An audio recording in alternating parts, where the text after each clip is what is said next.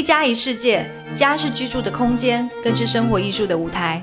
安迪 AD 杂志为你带来全世界最美丽的家。我是安迪 AD 主编 Barrow，欢迎收听由安迪 AD 独家呈现的音频节目《家的平方》。每期《家的平方》节目，我们会邀请一位建筑设计师来聊聊他们心目中构成家的元素。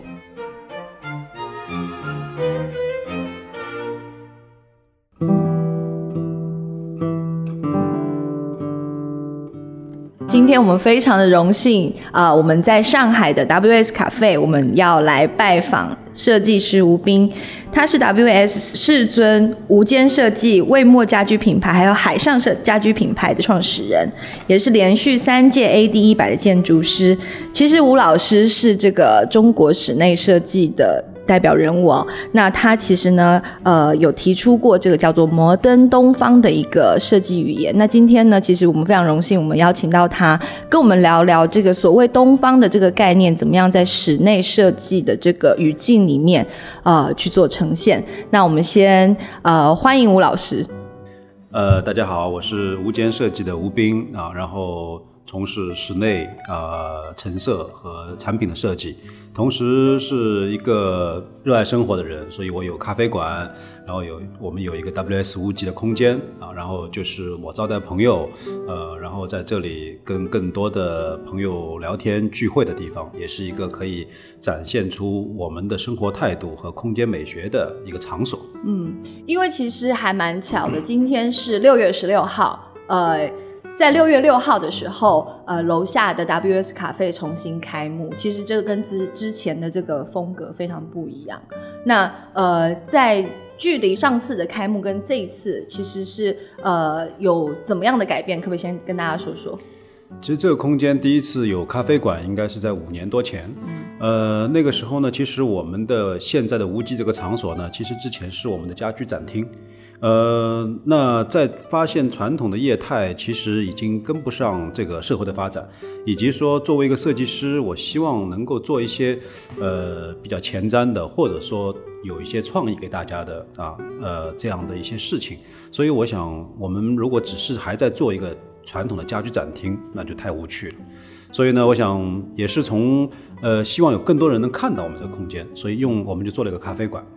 那当时也是想，呃，可能这个咖啡馆不盈利也没问题，准备好了一两年都不盈利。嗯，呃，但是由于可能我们在咖啡馆上也花了一些心思啊，实际上确实不管是空间到成色到呃食物的出品，所有的呈现的方式，呃，都还是很用心。所以说呢，就开业的第一个月就挣钱了。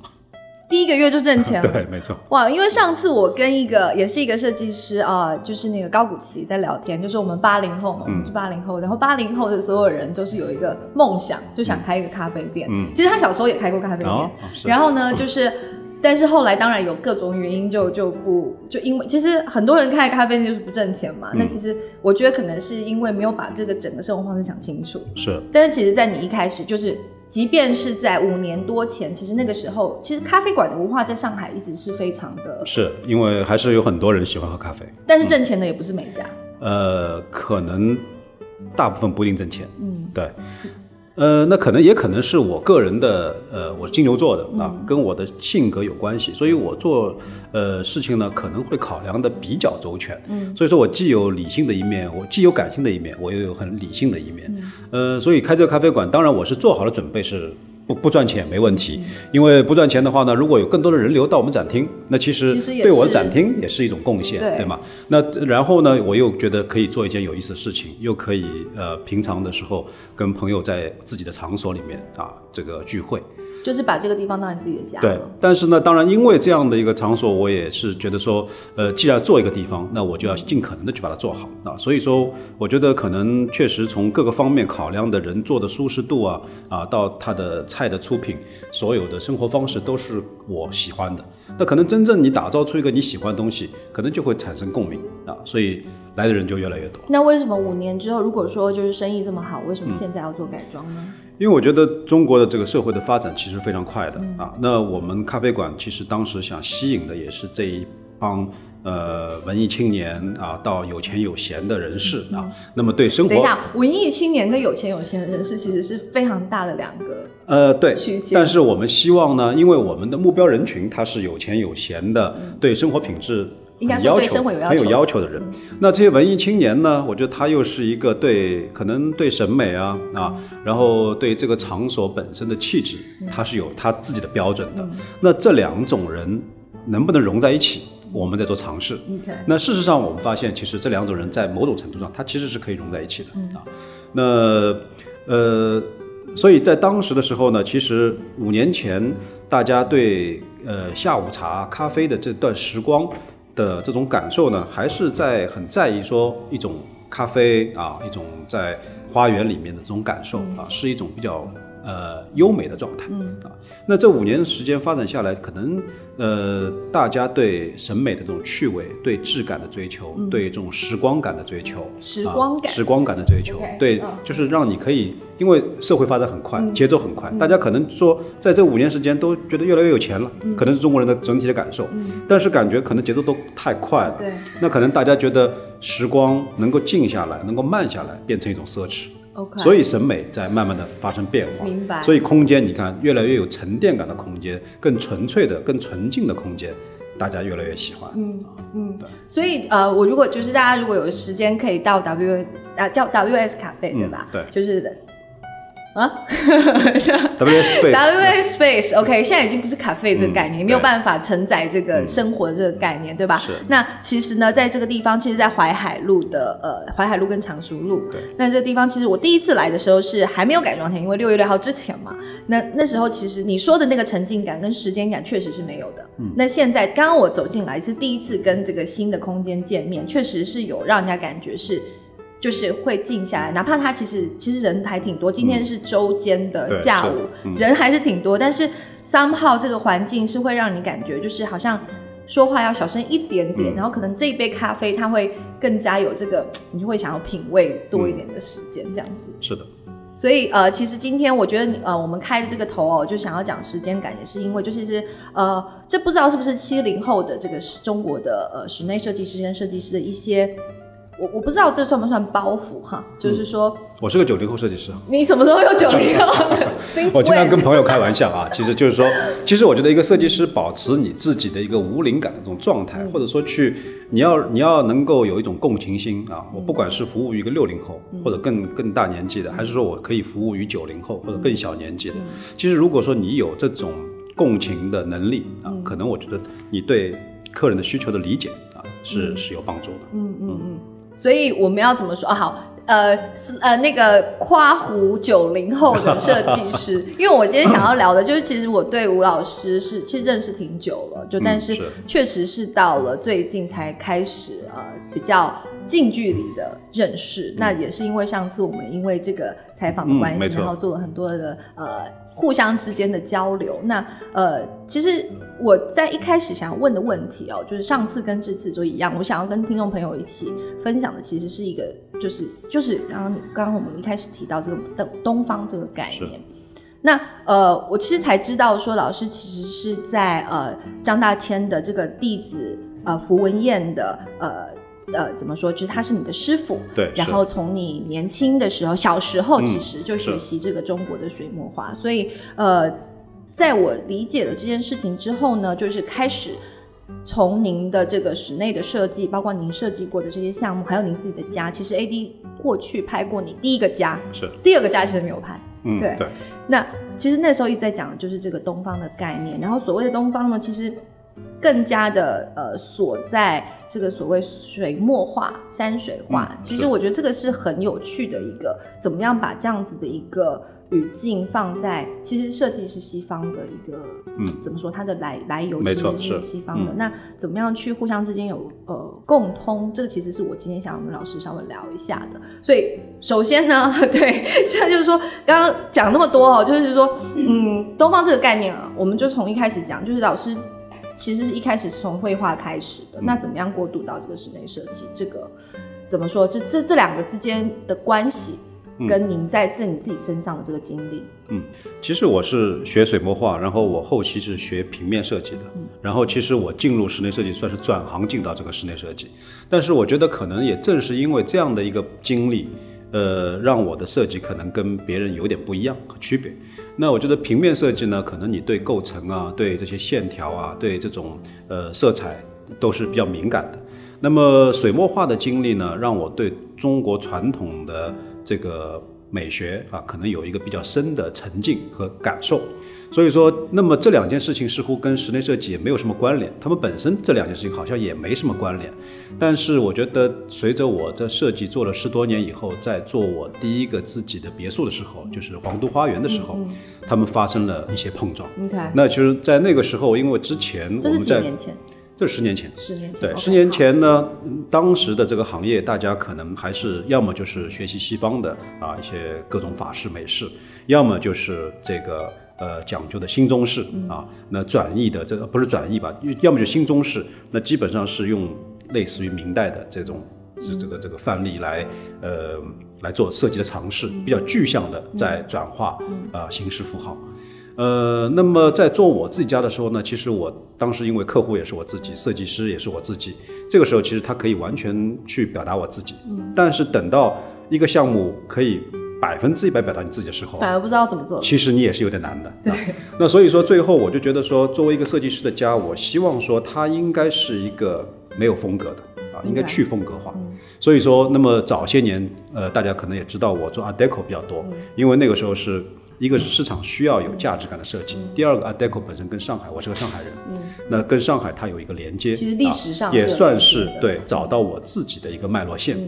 但是到了做我自己家的时候，我可以彻底的去抛开市场的观念，真正去面对我对家的需求以及我真正喜欢的一个设计方向的时候，那我就提出了几个概念。当时就是做到一个留白的概念啊，第二个呢是去风格化的概念，因为我觉得一个家应该跟所谓的风格没有什么关联啊，可能一定是跟你的生活方式，你对这个空间的使用啊，以及说你可能要考虑的是未来在你家里，你在这个空间里面居住，可能五年、十年的生活。是有关联的，就是要留那个空间给以后的自己。对，我觉得中国园林有个很重要的概念，其实就是这个园子是跟主人一起成长的，一起一起生长的。那主人离开这个园子，可能这个园子就就消失了，或者说它就变成另外一个一副样子了。那其实可能我当时的概念也跟这个有点类似啊，就是我觉得家应该是跟主人一起成长。嗯嗯。那你要成留很多未来空间的可能性。具体是说。要很多的白墙吗？还是说这个这个？呃，其实我觉得手法有很多种。OK 啊，留白可能是一种观念。那这个可能落到具体的形式，可能是说传统的室内设计，可能是在一个六面体上的贴面，各种纹样的贴面和装饰。OK，对吧？那么我觉得说，可能到了我自己的皇都花园，我自己家的时候呢，我想抛弃这个六面体的装饰贴面的手法。OK，也就是传统的室内设计的概念。那我希望只是在这个建筑很干净的建筑空间里面。去塑造一个按我的生活方式规划空间，去塑造一个空间的场就好了。而墙面上你看到的没有任何线板，全部都是留白。那要么就是乳胶漆啊，要么是大理石啊，要么是墙纸，但就全部都是白的。那所以说，摒弃掉了这种贴面的这种装饰以后呢，它可能就形成了一种新的格局的方式。那我在家里面只看到了空间。然后呢，我向外看到的是所有窗框外的景观啊，花园啊，它像一个取景器一样，它又有一点点像东方园林的啊这种状态。呃，那这算是留白的具体的一个部分。那第二个来讲呢，就是说，呃，我的这些白墙也不急于马上把所有的。艺术品都挂在墙上，那我的书架上也不是一下子就把它充满所有的东西。那我觉得它可以随着你的旅行啊，随着你的偶遇的某一件心仪的东西，慢慢的填充进去，甚至于去替换一些东西，让这个这个家不断的发生变化。就像甚至于有些家具，我也是刚开始的时候，我其实又就用白布套做了一些简单的沙发，我希望它就像一张白纸。或者像一个画廊，因为当时我还有个画廊的概念，因为你随着你不同的呃历练啊，你的经历，然后或者说这个这个社会的变化，导致你的喜好也会有一些发生一些微妙的变化。那我觉得这些变化未来的可能十年时间被刻录在这个空间里面，它才是一个有时间维度的啊，它有一个时光感的一个空间。嗯，那这个空间也真正的属于你的这十年的一个动态的状态，你的家。你在住这个房子一开始进去的时候，你设定的是一个十年的时间，还是说差不多？我给自己设了一个十年时间。为什么是十年？我觉得十年特别短，以家的概念来讲。嗯，呃，可能这跟上海人这一长段时间的经验有关，因为大家都知道，这上海的房价涨得很快。所以说呢，其实我很长一段时间都是在买房以后，我又换了个房，我又换了个房，所以可能三五年就差不多要换一个房子。我以前的经历，所以那套房子我个人比较喜欢，空间也比较大。所以十年其实对你来说算是很长。对，那个时候算是一个比较长的规划。OK，十年时间。OK，那你在这十年，就你住的这个房子住了十年的时间，那你刚刚讲到就是说，其实你是慢慢把它补上去。因为刚刚才蛮有趣，我刚刚在楼下跟一个家居的一个在做家居的这个一个。同事哎，不是同同业吧，在聊天。他说他们做了一个调查，嗯，就是百分之六十的人，就是拥有家的哈，当然就是所有人嘛。百分之六十的人是对自己的家非常不满意的。嗯，那如果这么说的话，其实，在你这个一直补、一直减、一直加，就加减的状态里面，其实是不会，就是你是一直处在一个不满意的状态吗？不对，我觉得他的这个结论是在情理之中的。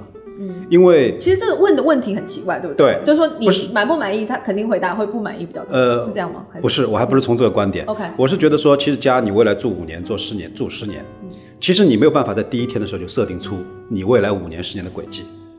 是。所以你放进去的这个空间，如果你不考虑一个比较长时间维度的，它可能的补充、修改啊填进去的东西的话呢，我相信它每个时间阶段都不满意，他就不满意。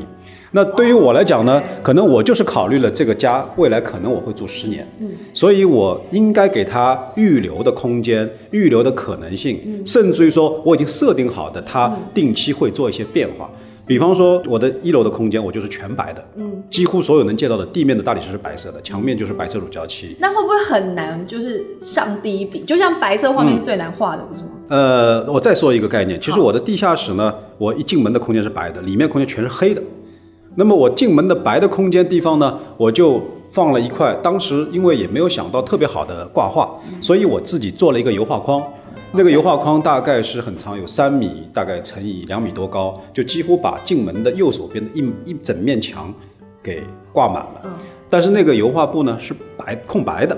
没有打底的，没有打底，你连底都没打，对，对就是不是白打了，就是一个白布，就是白，就是个白布。对，那个白布框，我当时给的概念是什么呢？什么？就是因为将来我的女儿在里面和我一起在里面生活，所以可能我们到周末或者我们任何有空的时候，我们就可以在上面添一点东西。最后呢，那去画一些东西，那个画画框变成那个呃，那个画框最后就是其实有的时候有些填充，有的时候怎么样？有画是不是？啊，有画一些东西，对，那就让它就是自然的状态。十年后，他可能只画了一小一一点点。他也可能就早就画满，或者画了好多遍都可以。嗯啊，其实那个时候就做了这样的一个设定。嗯，那包括到其实我一楼的留白地方，其实我有两面墙，呃，我是觉得可以挂呃大幅的绘画的。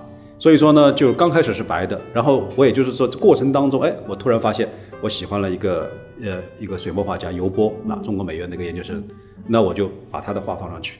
那其实过了大概三四年以后。我又换成另外一个艺术家的名字，现在一下子忘了啊。他的那个心智啊，那个那个那个那个系列挂挂上去，就所以说，其实包括窗帘的形式，我也是觉得说，其实可能我甚至于冬天跟夏天挂的窗帘是不一样的。其实这房子本身就是说我考虑了它的变化，我没有把它当做说我装修完我入住的那一天，这个装修就结束了。我本来就是把它设定了一部分的空间，预留了是。随着时间，随着季节，它可以变化。包括艺术品，为什么是画廊？画廊是什么？就是说，你今天可以呈现的是古典主义时期的油画，嗯，你其实再过一段时间，你可以呈现当代的东方的水墨，啊，它其实可以随着你的状态变化而变化，甚至随着四季的变化而变化。那这个房子就是活的，它就很接近中国园林的概念。嗯，呃，就是就是，其实刚刚讲到留白，就是我忽然想到，就是说，其实像呃，您在一直的这这个这个中国画的这个。语境里面哈，就是说，所谓中国话的留白，其实是有各种不一样的意思。对，他可能呃暗示的呃，您说，对他可能是你是我你是专家，我在你面前，对，你说的很好，就是就是这个留白这个概念，就因为我我刚刚想到的是两个，就是一个是。就是其实它的留白其实是无限的水平线的这个概念，那或者是说像比如说更近代，就像吴冠中那种留白，嗯，其实它是真的白，就但它是它的画面其实是很西化的，但是你你看到它那个白，你不会觉得那是没有画，你是会觉得它是就是某一种暗示性。对，但是嗯，你说，因为中国绘画里面其实有的时候留白，它可能你看到的是上半段是山，下半段是水。中间那一段是留白，对对对，其实它有一种深远的概念在里面，是。没有表达东西，让你有无穷的想象，对，是一种空间的延展的想象，对。啊。那有些地方的白呢，你像中国的像齐白石，他画的这个虾啊，他画的这些这个鱼啊，没有水，留白的地方其实就是水啊。那所以说，那所以说它留白还是有很多的方式，但是我觉得所有的这些留白。最后，我我我我前一段时间在纽约看了那个库哈斯的一个展，它里面也讲到了中国的水墨的概念。我觉得我还蛮认同它这个概念的，就是说西洋绘画里面，它嗯，它一般来讲它是个焦点透视，你看到的是那一瞬间的场景，那，它是在一个真实还原一个空间三维空间。但中国绘画它可以把不同维度的空间、不同地方的东西并置在一幅画里面，它因为是有留白。嗯嗯，所以我觉得这个也是一一种解读啊。所以其实如果说是这样的话，就是有以西方的平面绘画跟呃中国的东方的平面绘画来比较的话，其实中国的平面绘画更加能够去解释一个三维的空间，是这样。我觉得应该是说，如果从绘画透视的角度来讲，西方的焦点透视它是静态的一个一个一个静态的一个切片，嗯，那中国绘画呢是用这个两维的绘画上面表达的是四维空间。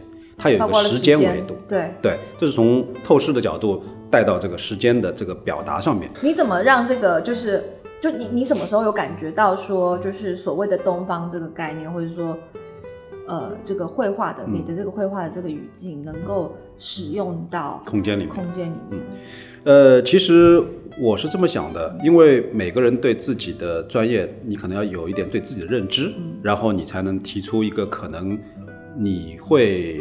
呃，容易走进去的那条路。嗯，那对我来讲，我自己觉得说，我的呃专业，一个大家都在学啊，西方的现代主义的建筑。从刚刚讲那个，就是其实我是想问的，就是还还是个问题，就是说关于东方怎么转移过来转移的这个事情。因为我觉得每个人就是说，可能还是从我从自己的绘画习惯啊，那么呃，中国绘画里面他也会讲到说，一个除了你。呃，中国绘画讲的是一个传承啊，他会很讲你的传统的功力，同时他又讲要自成面貌，也就是说你一定要有自传承跟自成面貌，自成面貌这是两件事。对啊，因为中国绘画讲究的是强调是你先有传承啊，你就你手上有功夫。我个人可能还是会从绘画的习惯，因为传统的中国绘画讲的是一个传承你的技法、你的功底啊。那么第二个呢，就讲自成面貌啊，那就是你自己的一种。一种方向，或者是你自己的一种设一种绘画的语言。那呃，所以我自己会去判断一下我自己。那我就觉得说，可能我的设计里面应该离不开东方的美学的情节啊，因为从小的这个绘画给我对审美、对艺术的理解，它是已经根深蒂固的。所以说呢，那么。当时呢，其实在这个九十年代初的时候，其实有人提出新中式、新东方的概念，但是我觉得这些新中式、新东方，它可能已经，它只能是一个过渡。嗯，为什么呢？因为它是比较具象的转移明式、清式的符号啊，它不敢跳脱这个范例。那我认为，呃，是因为没有传承吧？在那个我觉得它可能有传承，但是呢，我觉得它这个传承已经不叫传承，它它应该叫做复制啊。嗯，那我觉得，因为在不同的时代一定有它的，因为你现在所有看到的经典都是当时的创新，是，就是你看的宋代的美学，你看到的元四家，你看到的明四家，它在当时都是跟古人完全不同的，它才会在历史上成为经典。嗯，所以说最终一定是开创自己的面貌。嗯，啊，我觉得，所以对于我来讲呢，那我就在去思考这个问题的话呢，那东方是一个绕不开的情节，那所以说。呃，那如何来表达你空间中的东方？那我是不认可那种具象的、呃复制的这种古典的方式。因为整体来讲，现在我们差不多的手法基本上是一个用一个现代主义的空间塑造的方法，但是去能不能去创造一种意境，而这种意境是跟东方美学进行关联的啊。那么，呃，比方说我们说这个时间维度啊，比方说我们把空间当做一个整体来看啊，空间当做整体来看是什么？对，就是我说可能如果说呃，西方的绘画它是一个。一个，我还是说它是一个，呃，焦点透视的一个一个一个静态状态的话，那么我觉得东方的绘画它是有时间性的啊，它更像一个更像照片，一个更像是一个电影，啊，所以我觉得说我们在做设计的时候，其实可能呃很少有传统的室内设计的背景墙的概念啊，而是我们讲到强调的是一个整场的空间关系，嗯嗯嗯，懂了。所以说这个我们是从东方的观念上来的啊，嗯。你如果说就是要讲，呃，中国的画家或者说书书画家啊，就是说有哪一些或是有哪一位是你觉得是对你来说一直有影响？印象最深刻的，我觉得呃还是倪云林啊，倪瓒，因为他是在品味上啊格调上的一个极致的表达啊。那包括这个人，他也是对生活也是。有非常多的极致的考究的点啊，让人觉得是很有趣的。我觉得听众不一定知道倪展是谁，我觉得你可能要稍微为我们扫盲一下，让我们更多的有一些意想上的东西。你喜欢他的是什么？就你说他生活是因为他是非常的……嗯，比方举讲一个故事，倪瓒他的有一个呃如厕的这个这个这个极致的故事啊。那么就是说他他的厕所其实是下面铺满了这种昆虫的翅膀。OK，堆出了一个昆虫翅膀的一堆啊，然后呢，就是我们古代这个叫牡丹饼下坠的时候，昆虫的翅膀就腾空而起啊，然后像云母片一样，然后在最后盖落下来。哇，那这种考究和美感的好有趣，对我觉得这个是一个让我印象很深刻的啊，一个东方的极致的考究。哇塞，就是连上厕所它都有这么变成一种风雅的。状态，OK，哎，倪展的画是比较是写意的这种风格，是不是？倪展的话，它主要是气质很孤绝啊，OK，它是一种很既有高古的意境，又有一种很萧瑟的那种气质。萧瑟，对，它是一种很萧瑟啊，很冷峻的一种状态，极其的，嗯，怎么讲呢？就是一种俊逸和冷峻的感调子。为什么你会觉得他是受呃，就是影响你最大的一个书画家？呃，其实小时候画画的时候没有太多的理论，完全凭感觉啊，完全凭你第一眼对这幅画的感受。嗯，对，所以说当时我记得我第一次看。中国绘画的这个历史的时候，就是一本叫《中国绘画史图录》。嗯，那这个是从好像五代开始啊，一直到唐宋元明清，呃，绘画都有。那这里面有几幅画是我印象最深刻的啊。那一个是范宽的《西山行旅图》，啊，一个是郭熙的《早春图》，一个是李唐的《万壑松风图》，一个就是倪瓒的《龙溪斋图》。当然还有赵孟俯、石涛，我的八大山人，呃，徐州，我这都我都喜欢。但是倪云林当时给我的印象就是最深刻的，他最吸引我的东西，因为他的画面就是极致的完美，他的完美极致的完美。OK，是啊，可是完美这个东西其实很难呢。其实中国绘画是蛮追求这种状态的。OK，那么就像中国绘画里面经常会讲，少一笔不行，多一笔不行。啊。就是这个，就是说要所有东西就恰如其分的在它每一个点上啊，这个是中国绘画的一些一些标准。但是在你刚刚讲那个加的那个状态的时候，其实是反的，不是吗？就是说你刚刚讲说，就是你要留白，让它一直加或是一直减，其实那个就不是一个完美状态。就其实，在你的这个在做设计的这个，不管是做设计或是在做家居设计，或者说。呃，哪怕是 W S Space 这样子的概念的时候，其实你还是在追求一种某一种，应该说就是协调吗？还是说就是那种有点像是你在画面里面那种有点就极致完美，少多都不行的那种？我觉得你这真是是一个很好的问题，因为其实说真的，就是我看您的作品是有这种感觉，嗯，就是说虽然您刚刚讲说，就是您做了，你做了一个家，这个家是否你未来的十年？嗯，是但。是我觉得，就像你那个画布嗯挂在玄关的那个画布，嗯三米的画布，它一定得是三米的画布，嗯它一定得是怎么样的一个大小？是，其实就是说比例形式的一种精准，对，我们可以称为它是对形式语言的完美。嗯但是呢，它又留有说主人未来生活的痕迹，嗯不断的填充的空间。嗯我觉得这两件事情可能是不矛盾的啊。嗯呃，当然，我现在可能很难找到一个呃很好的解释方法。就像你说的，到底是追求那瞬间的完美，嗯还是说它有一个时间上的呃预设？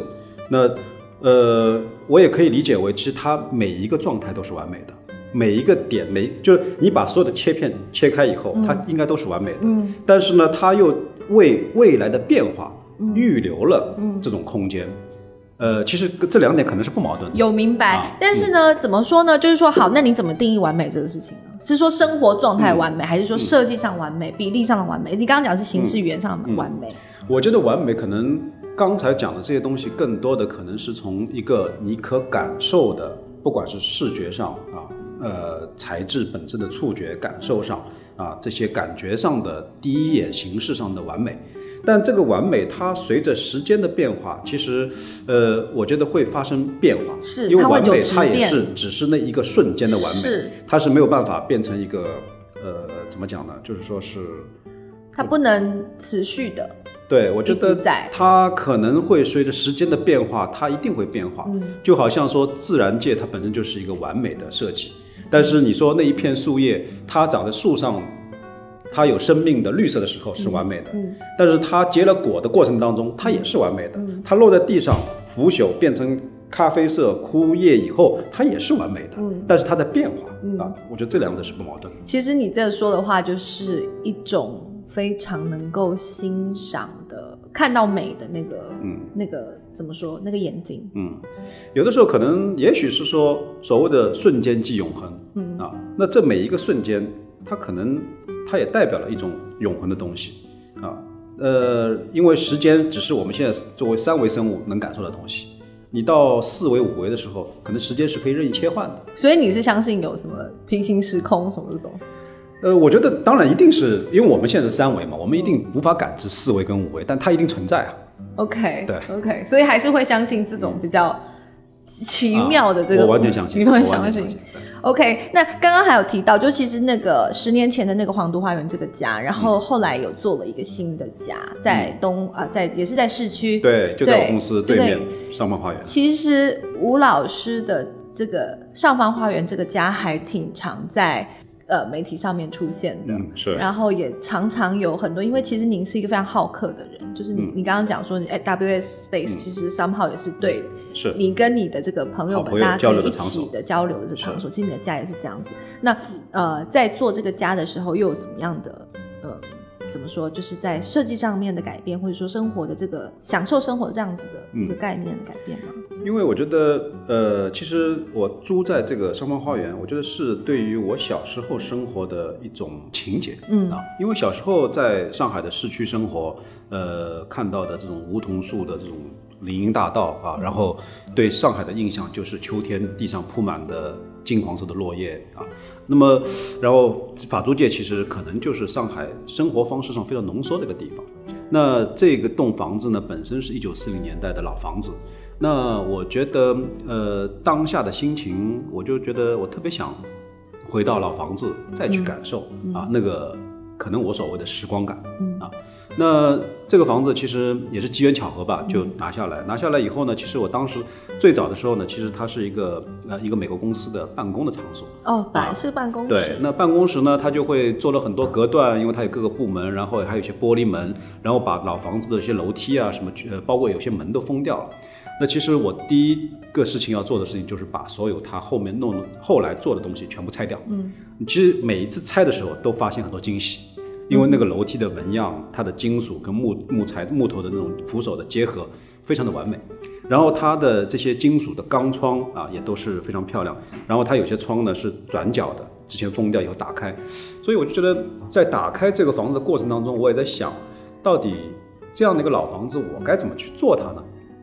那其实也一直在想主题，其实是这个主题结果其实是很偶然发生的，就是说我先让工人去拆那个房子，嗯所有把原来的，就是把后面弄的东西都拆掉，把原来的状态显现出来。嗯所以它有些墙纸要铲掉，它有些东西要拿掉。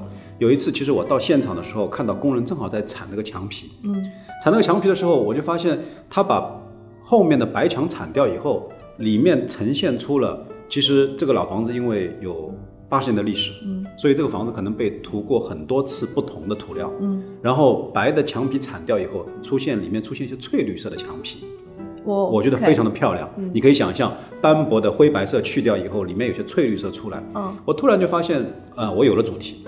其实我就说，这个房子主题其实就是一个时光切片，时光，也就是说时光切片。好抽象，怎么做主题？怎么做主题呢对？所以我后来其实我没有动它里面，几乎没有动它里面任何的形式的东西，我只是把它拆掉，呃，就是后我只是把它复原，应该这样讲，呃，回到原样，回到原样，但是所有的墙皮里面，那什么是原样呢？对啊，什么是原样？不到最后你找不到最后那呃一版。对，那其实每一版这八十年的历史中，每一次涂料都是它的一个痕迹，OK，而每一次的改变就是一个时光的印记。OK，所以我说它这就是一个时光的切片。嗯那我就让工人铲到我觉得好的状态，。所以你是在那看他们铲，我看他们铲，而且有的时候我自己还示范铲给他看怎么铲法。嗯就是铲不要对，就留漂亮的，因为你铲出来要有些是漂亮的痕迹，有些可能并不是很好，你要把它你就是。把它当成画作了。对，我就把它当做是这个老房子的一个动态的记忆，如何一层层的剥离出来，嗯达到我想要的那个状态。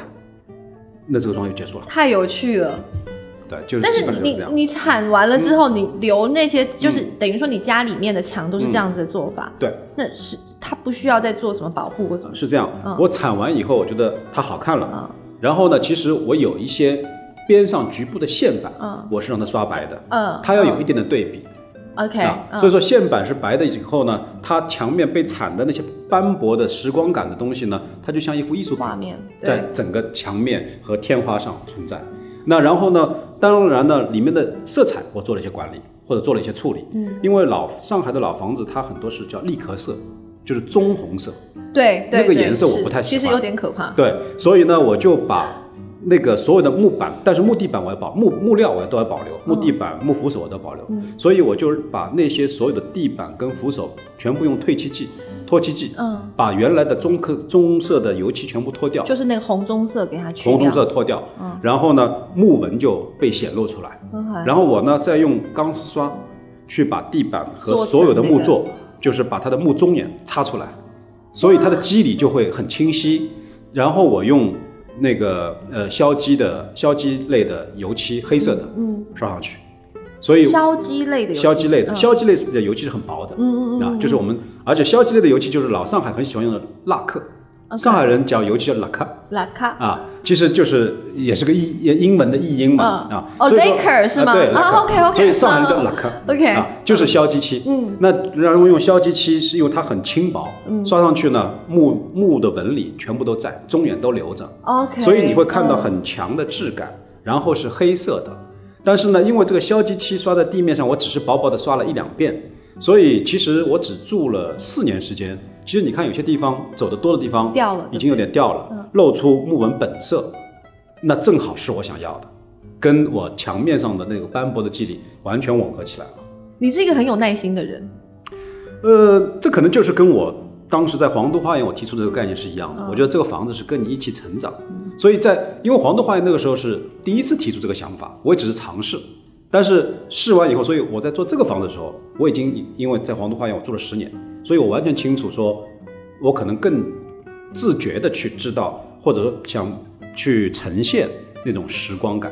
那你怎么说服你的业主呢？因为业主肯定在交屋的时候，就是交付这个项目的时候，嗯他们希望拿到的是 OK 的状况啊。对啊，他就说，如果那我如果跟他说我嗯五年后你再看就很嗯 OK，那肯定他不愿意的吧那我觉得这就是一个设计策略的问题。？OK，因为不同的空间，我们的留白形式是不一样的。那刚才说的是我自己的家，那可能说如果有一个人看了我的家，他也很认同这种方式的话，那我就用这种方式来帮他做设计。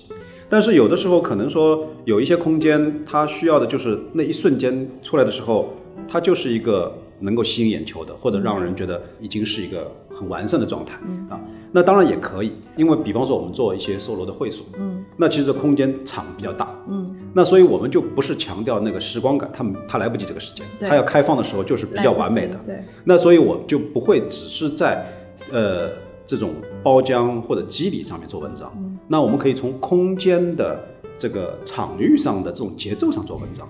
怎么？那这里面也有很多留白的东西可以存、嗯存在啊。嗯嗯其实如果我们有极致密的东西，又有极致疏朗的东西，对我那天为了要跟你采访，我我学了一个四个字，叫做呃，说宋宋代的山水就是密不插剑，疏嗯可走走马。对，对是就是不是你刚刚说的这个东西？对，是。嗯其实就是说，我们密集的东西跟疏朗的东西，嗯如果你在一些被压抑到一个很极致小的空间或者极致暗的空间，然后突然转换到一个极致亮和极致开场的空间，它其实就可以理解为是一种留白的状态，有点难理解，你再说一次，就是一种对比。为什么对比会变成是留白呢？呃，我觉得，呃，就像你看部电影，嗯。啊，那这个电影你会看到一个前面是一个呃打着非常急迫的鼓点，嗯。啊，然后这个动作场面非常多，嗯。然后突然之间到了一个砰一下，好像切换到另外一个画面，嗯，好像也许这是前面是一场梦境，你不觉得这种快高强度的反差和节奏就是一种留白的状态吗？，OK，就是你的思绪在思绪的留白。集中的鼓点上突然砰就停下来了，它就是一种留白。那音乐里面我们叫余音，那跟中国绘画里面的留白是一个概念。这两件事情是一个概念，我还我觉得他们就是一个概念啊。其实就甚至于说，你说可能说我们在品酒的时候，嗯那为什么说你在喝第一杯酒到第二杯酒间隙给你一杯清水？嗯其实我觉得这就是一种节奏，或者说是一种停顿啊，瞬间的停顿，或者说是一种呃清零，再出现下一道的体验。我觉得空间上它就是一个留白的和节奏的状态。所以其实刚刚你开始说到的留白，可能比如说像窗框啊，嗯就是留这个白，就是嗯白墙啊、对这些东西，嗯其实是一个境界。你刚刚现在讲的这个东西，是节奏又是节奏上面的，其实是那个留白是留在思绪里面的。以这种体验心境上的变化。OK，嗯所以这个东西就是我听了两次听懂了，嗯但就是如果说我们要在呃欣赏这个就是室内的这个概念里面去抓到的话，嗯。就是比如说你的使用者好了，嗯。就是你的业主或者你的使用者，是。就是他可以理解这个东西，并且他是可以 catch 得到的。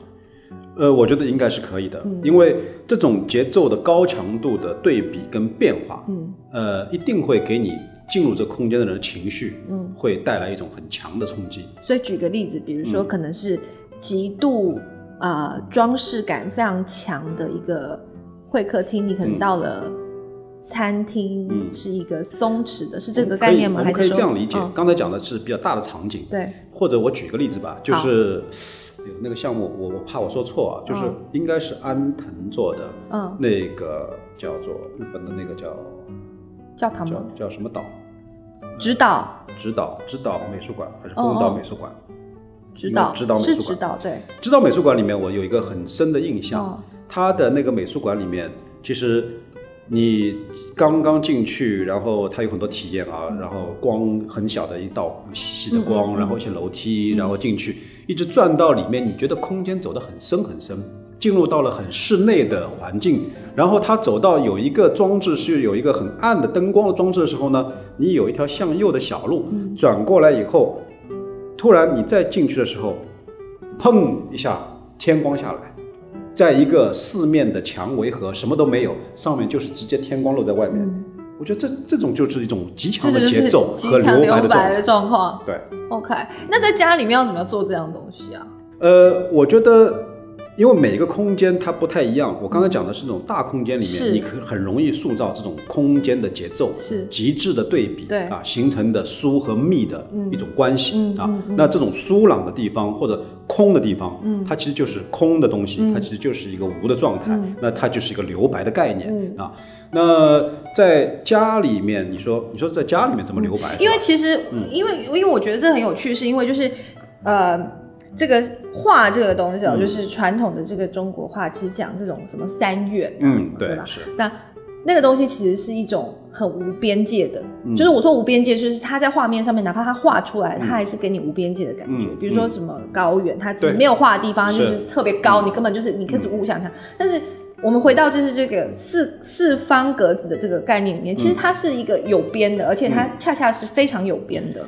呃，其实是不一定的。OK，啊，嗯因为我们说的这个边，当然你说四面墙，如果你把这四面墙理解为是一个墙，那它当然它就是一个限定了这个长宽高尺寸的这么一个空间。对，但是如果说你把某一些墙，呃，有一些比较密集的处理，但是另外一面墙让它完全的释放，或者你墙上会有窗洞，对吧？嗯然后窗洞有些地方你可能故意的会把窗洞去屏蔽掉或者缩小，有些地方你可能把窗是会打开，这其实就是一些视线的管理、啊。那就像我们楼下那个咖啡馆，嗯那其实我们之前呢，我在咖啡馆有个后院，我突然很惊喜的发现，我还后面有个院子。嗯所以说这次改造的时候呢，我就特意把那个后院呢，我想你看到我有一个地方后后面后场的地方有两个台阶，嗯地上有一些那个磨石子的材料。对其实本来是想把后面的后庭院连在一起，嗯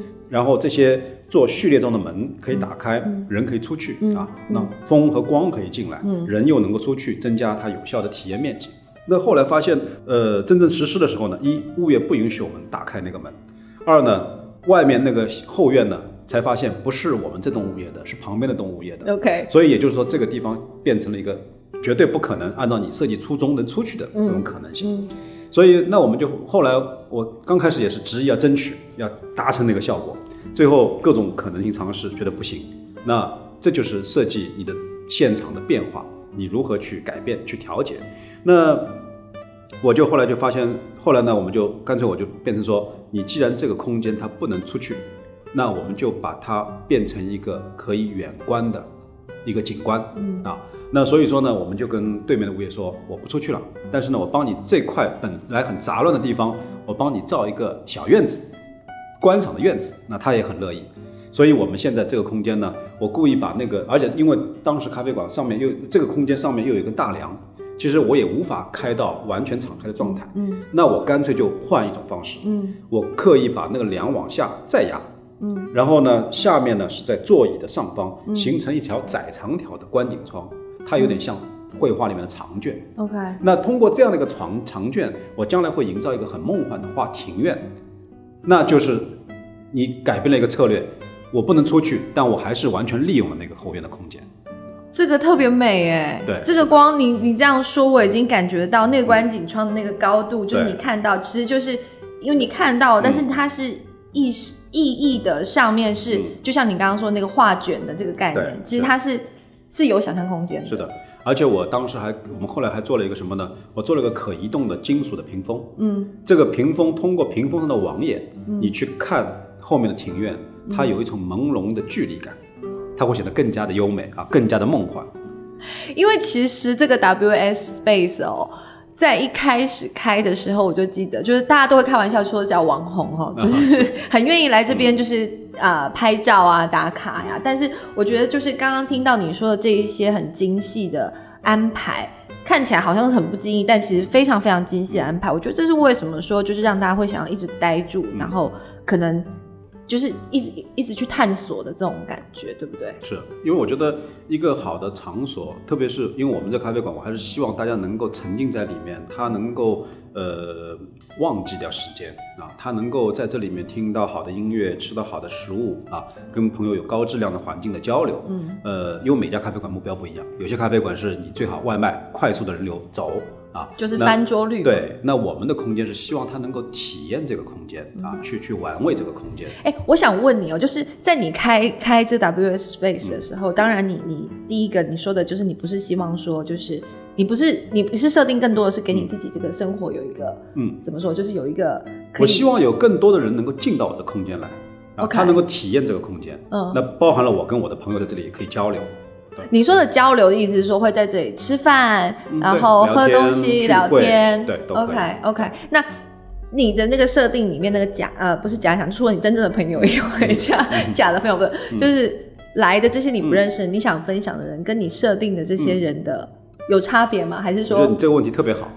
我之前就讲过一个概念，就是说我们做楼下刚开始做那个咖啡馆的时候，我说我把它当做一个空间实验来做，嗯因为我觉得一个好的设计师，你一定会设定未来的这个空，你呈现了完以后，这个空间人在里面的活动的状态、轨迹、啊，停留的时间点、啊，包括到他你想要给他提供的一种空间体验，那最后是否实现，这个蛮重要的。对啊，所以说呢，其实我一直在观察这个空间里面、啊。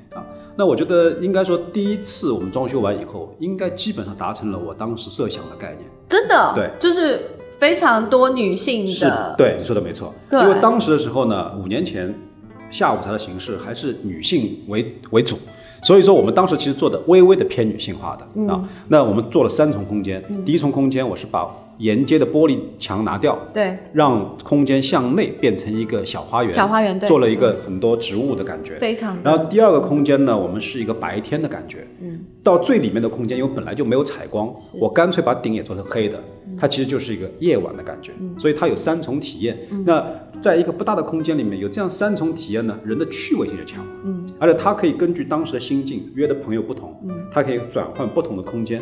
而且也吸引他。这次我在最暗的地方，嗯下次也许我就可以在小花园里面、啊。就当时有这样的一个考量就这跟女性的那个消费者有什么关系？啊，这个跟女性消费者没有太大哦关系、，OK，嗯嗯但是我是说，因为一个一百多平的空间，如果你有三重不同的体验，嗯，它会增加客人愿意来的次数。但相反的，这一次其实是全部打开的。对，这次的观念跟上次的观念不一样。嗯，我一般做一个空间，我都会先去想未来我要创造一种什么样的空间的情境。嗯，这个情境包含了物理空间的条件，对，也包含了人在里面聚集的状态。嗯。那么，所以我当时就设定，我这个空间里面就是要在最中央的地方有一个很大的可以关火的火炉。朋友们都围着火炉，嗯。或者说大家以火炉为中心，大家在这里喝酒、会自然地聊天聚集咖对？对啡。嗯。对，我想用这种很自然的元素，嗯。让这个空间有一个呃凝聚力。嗯啊，火炉这个概念其实蛮有趣，因为其实我记得好像是六十年代的时候就有讲过这个叫做 biophilic，就是说有一个五行的设计，就是什么金木水火土，从西方来的嘛。呃，五大自然元素。对，五大自然元素，嗯然后放在家，嗯要放在空间或者家里面，嗯然后它会有不一样的意思。嗯然后我印象最深刻其实就是火，嗯因为它是会自然的聚集。对，是的。所以你其实是这个意思。就是这个概念，因为 OK 在最原始的人的状态，大家就是围着火炉啊吃东西，因为有火是安全的，围着火炉大家跳舞、唱歌、嗯啊，所以说，呃，我中间放了这一个火炉，我觉得所有的人在这个氛围里面，他有一种凝聚的力量。哪怕是夏天，我夏天你要开火我的设定就是夏天开着空调，开着火炉啊，吃着雪糕。OK，哎、摆了位就是我刚刚看了你这个，因为我呃空间新新做好了，然后好像菜单也重新改过。对，因为我觉得我想做的，其实我一直很关乎的，就是虽然我是做室内设计这这一个环节，但我一直强调说，一个室内设计师，其实你应该塑造的是一个完整的空间。对啊，你应该平常很常在就是怎么品味什么？我知道你旅行超多，嗯，嗯是。当然现在最近这一半年应该就是。啊对，没有办法不你之前是被困在纽约嘛，啊所以你也花了时间就是 explore 有嗯纽约，然后其实你是一直在感觉生活，包括你嗯骑摩托车、是开车，然后路呃公路旅行也嗯做，是是做菜也嗯，做菜一般般。做菜一般般 太客气了，因为其实那个我刚刚看了这个呃 W Space 的这个菜单嗯。是特别有讲究，就是既东方又西方，你就是你你感觉你就是作为一个就是呃中国胃哈，我、嗯。我我自己会觉得就是我会吃到很舒服的食物，嗯，就你好像就是还对这些细节还是他非常非常的在乎，是因为我觉得一个好的设计师啊，我觉得他一定要对呃对生活他要有热情，嗯啊，他要善于观察，嗯而且你要对这个整体，你应该知道，因为空间只是可能为大家在这个场所里面活动提供一个物理空间，场场域的，啊，只是哦提供一个物理空间。嗯那这个物理空间，呃，最后一定是要跟整体的这个场所发生的呃这个事情要有个紧密的关联。嗯那就像我的体旅行中的体验，可能有的时候你到了一个地方，给你印象最深刻的那个酒店，可能就像我去那个土耳其有个叫卡巴多奇亚的地方，嗯我住的是一个洞穴酒店，它其实一半是一个洞穴，一半是在洞穴外面又加建了一部分。那其实它给我的印象，当时就是我在这个酒店洞穴的露台上，晚上看到满天的星斗，嗯，那个就是一种给我给我这个空间里给我很深的印象。还有一个就是说我那天晚上睡觉的地方是在一个真的洞穴里面的一个火炉，点着火炉在睡觉。OK，所以说，其实它怎么装修的，我早就忘了。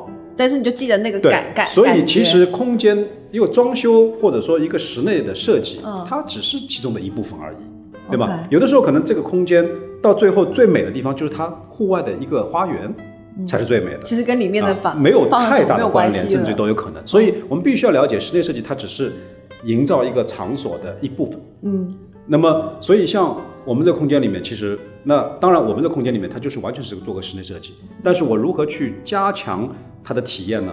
就像我们在把沿着淮海路的玻璃拿掉，嗯我希望在一个车水马龙的一个密集都市里面，我把这片玻璃拿掉以后，让这空间有向内的一个状态。嗯我觉得这个空间的这里的节奏一下子就放慢了，嗯这是我想要营造的第一重的户外的一种用餐的体验。嗯，我们回到就是讲家这个哈，就是说，如果说我们在家里面要去营造所谓的，不管是刚刚说到这个留白，或者是说这个呃。这句话怎么说？我再说一次，命不差，钱书可走马。这种就是，其实这样子的状态的转换，它才会有留白的那种心境跟状态。没错，那在家里面，其实刚刚老师也提到了一些方法，应该说、不是不能说方法，应该说是一种做法嘛，嗯就是一些一些也是欣赏跟就是品味的，这生活品味的。嗯如果说还有能够去分享给正在建构所，因为其实我觉得家是世界观这事情真的特别对，嗯就是那个世界其实它是应该是非常的有机的，就是它有机可能是成员的来去，嗯嗯，那这个是很那个吗？嗯比如说我我我我可能今天我跟男朋友分手了，我男朋友就 就走了，我一个人住，或者是我多嗯。多养了一只猫，嗯少了一只狗，或者怎么样，就是这是其实都是一种有机的状态。那呃，所以这个世界其实是一直在变的，嗯。就是你哪怕你是自己的家，也是一直是在变的。那如果是这样的话，你会给我们正在建构家，我觉得所有人都在建构自己的家。对，是的，对，因为只要我有一个 shelter，我只要不是，只要不是每天住在酒店里面，我想都是。嗯那有什么样的建议，或者说有什么样可以品味的方嗯法？我觉得你其实刚刚提到这些东西，是让人家是是呃打开一个新的眼睛的感觉。嗯。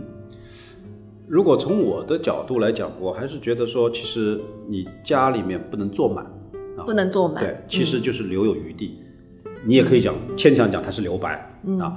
那其实呃，嗯因为我觉得其实还是这个概念，就是家其实是我还是认为它是会随着你的这个变化而变化的啊，嗯。就像你刚才讲的啊，各种变化的可能性对。啊，成员的变化啊，你的心境的变化嗯。啊，各种可能性。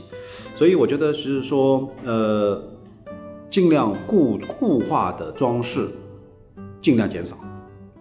你说的是硬装吗？还是说就是硬装啊要就是具体来说就是硬装，对就是最好少硬装。对，硬装就是固化的装饰的硬装，嗯呃，尽量减少。OK 那能够不做去贴面的装饰，尽量不要去做，因为那些东西我觉得它是经不起时间的。你现在流行这样的形式线板，可能是过两三年流行那样的形式的线板。嗯如果你只是把家的功能进行了一个规划，嗯然后你靠里面的物件嗯去同步你当下的心境，那它其实就留有余地了，它可以不断的变化跟生长懂了。啊。我觉得这个是可能我的一个想法。当然，就是还是要就是一直打开自己的那个呃好奇跟那种对，我觉得其实家在某种程度上，它其实就是一个容器。嗯那么，所以这个容器你不要太去固化它，嗯因为这样的话呢，它才可以最好的跟你每一个时间段做匹配。啊，我觉得是这种感觉。嗯，今天非常非常的感谢呃知名的设计师吴斌老师跟我们做的分享。我觉得我今天就是这一段采访。非常非常有趣，而且我觉得，呃，我们谈到，我就因为这确实是解答了我很多的疑问，尤其是这个关于东方这个概念。那我其实以前呢，我在想这些事情的时候，我会会就像你刚刚开始讲，可能是一开始我在接触这个所谓新中式或是东方的时候，呃，就已经是一种觉得，因为已经看到他那种很片面的东西，所以我反而会非常的就是就哦，就这这就是这样，所以是。对，但其实就是在跟你探讨这个事情的时候，是它是有内蕴的。那这也完全解答了我这个问题，就是那个连线其实是有的。嗯，所以它，然后再加上你刚刚提到这些节奏的概念，包括句气留白，我觉得这个非常的有收获。我想今天那个听众朋友们应该也跟我一样非常有收获。那如果是在上海，或是你刚好有到上海来的话，可以到 WS Space 来玩一玩。我觉得这里一定会让人感觉到这种三重的这个 节奏跟享受生活的方法我。希望大家能够在这里能体会到，呃，我们想营造的一种你的状态啊，或者说可以给到你的这种体验。谢谢吴斌。谢谢 Vera。